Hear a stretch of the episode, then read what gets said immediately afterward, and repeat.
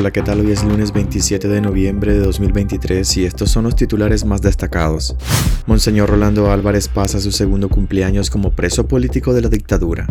El obispo Silvio Báez tilda de robo descarado de los dictadores el recorte de liquidaciones a trabajadores del Estado.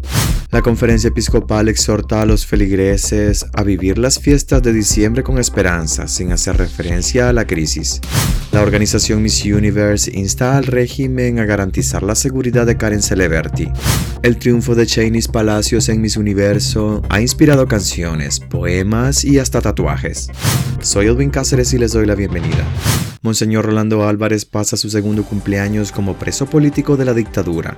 El obispo de Matagalpa, Monseñor Rolando Álvarez, cumple hoy 57 años de edad, encarcelado y purgando una condena de 26 años de cárcel por supuestos delitos de traición a la patria y propagación de noticias falsas, impuesta por la dictadura de Daniel Ortega y Rosario Murillo en venganza por su papel en defensa de los derechos humanos. Monseñor Álvarez está recluido en una celda de castigo en el complejo penitenciario Jorge Navarro, conocido como la modelo de Tipitapa. Nació el 27 de noviembre de 1966 en Managua y es hijo de una familia humilde, de padre obrero y madre que vendía atol para ayudar a la subsistencia de la familia. Durante la guerra civil en la década de los 80, Monseñor Álvarez se negó a prestar el servicio militar obligatorio que exigía el entonces gobierno de Daniel Ortega y tuvo que refugiarse en Guatemala, donde realizó sus estudios eclesiásticos en el Seminario Mayor de la ciudad de Guatemala. En marzo de 2011, el fallecido Papa Benedicto XVI lo nombró obispo de Matagalpa, cuando apenas tenía 44 años de edad. En junio de 2021, el Papa Francisco lo nombró administrador apostólico de Estelí, después de aceptar la renuncia del obispo Abelardo Mata. Monseñor Álvarez es el primer obispo de la Iglesia Católica en ser apresado y enjuiciado en América por alzar su voz crítica contra las violaciones sistemáticas de los derechos humanos, la persecución y arrestos de opositores y la represión contra la sociedad civil en Nicaragua.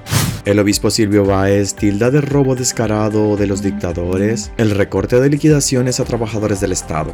El obispo auxiliar de Managua, Silvio Báez, muy crítico con el régimen Ortega Murillo, calificó este domingo de robo descarado la aprobación de una ley que reduce la indemnización por antigüedad a los trabajadores del Estado en caso de renuncia. Es injusto el robo descarado de los dictadores que recortan las liquidaciones a la que los empleados públicos tienen derecho solo para obligarlos a seguir trabajando dentro de un Estado corrupto, soltó en su homilía Báez, a quien el Papa Francisco ordenó dejar Nicaragua en 2019 por motivos de seguridad. Es otro modo de arrebatar el pan y la dignidad a los demás, según el obispo. El jueves pasado la Asamblea Nacional aprobó la denominada Ley para el cálculo de la indemnización por antigüedad en caso de renuncia de los trabajadores del Estado, la que establece una nueva tabla de indemnizaciones según la cantidad de años de servicio continuo y recorta el pago de la liquidación en detrimento de los empleados del sector público que decidan renunciar a sus puestos. La nueva normativa señala que los trabajadores del Estado que decidan renunciar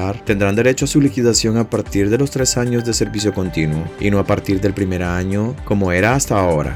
La conferencia episcopal exhorta a los feligreses a vivir las fiestas de diciembre con esperanza sin hacer referencia a la crisis.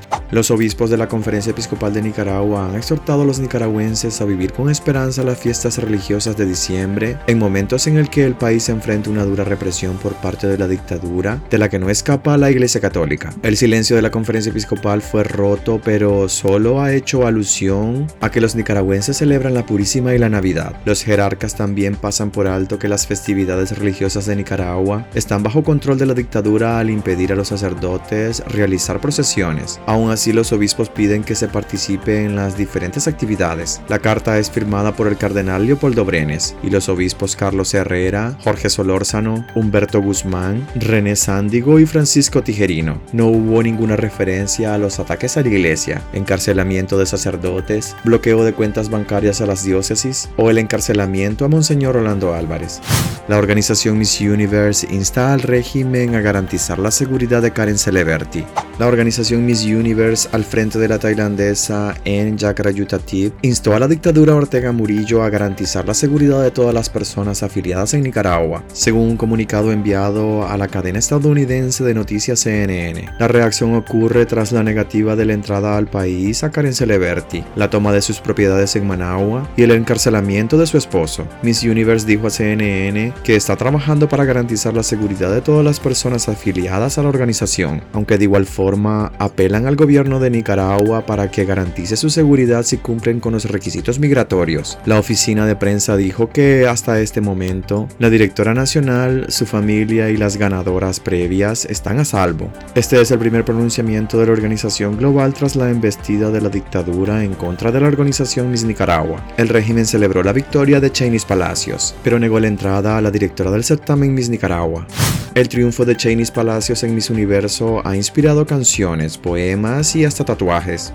Ha transcurrido apenas una semana desde que la nicaragüense Chainis Palacios se coronó como Miss Universo 2023 en El Salvador. Decenas de nicaragüenses han manifestado en redes sociales la felicidad y orgullo tras el triunfo de la caraseña. Incluso artistas nacionales la han convertido en su musa. Ha inspirado canciones, poemas y hasta tatuajes que se han viralizado en las plataformas virtuales. De la cuna del muralismo en Estelí, Baker Molina convirtió el muslo de Eric Cáceres en su lienzo para inmortalizar el rostro de Palacios, con el traje nacional de El Sanate. Tanto el artista como el cliente residen en Las Vegas, en Estados Unidos, hasta donde se extendió la celebración por el logro de la primera corona de la belleza universal. Baker Molina tiene 16 años desarrollándose en el mundo del tatuaje. Cuenta que la primera corona universal para Nicaragua ameritaba un homenaje, así que sortió desde sus redes sociales la oportunidad de tatuarse a la Miss Universo y seleccionó a Eric Cáceres. La realización del tatuaje le llevó 11 horas. Cuenta que usó la técnica de hiperrealismo en full color, un trabajo por el que normalmente cobraría 3 mil dólares. Baker Molina está exiliado en Estados Unidos desde el 2018. Él, su familia y la comunidad nicaragüense con la que ha hecho vínculo se reunieron para ver el certamen y estallaron en júbilo tras el triunfo de Cheney Palacios. Allí nació la idea del tatuaje. La Nicaragüita de mi amor es el tema del cantautor nicaragüense Luis Pastor González, quien fue el primero en dedicar una canción a Cheney Palacios, cuando aún no era poseedora del título de la belleza universal. Luis Pastor tuvo la oportunidad de sorprender a la nueva Miss Universo y cantársela en vivo durante su visita a Telemundo. El maestro y cantautor nicaragüense exiliado Mario Rocha dedicó Mi Reina Inesperada a Chenis Palacios, mientras el grupo Cortés lanzó en formato banda el tema a Chenis Palacios.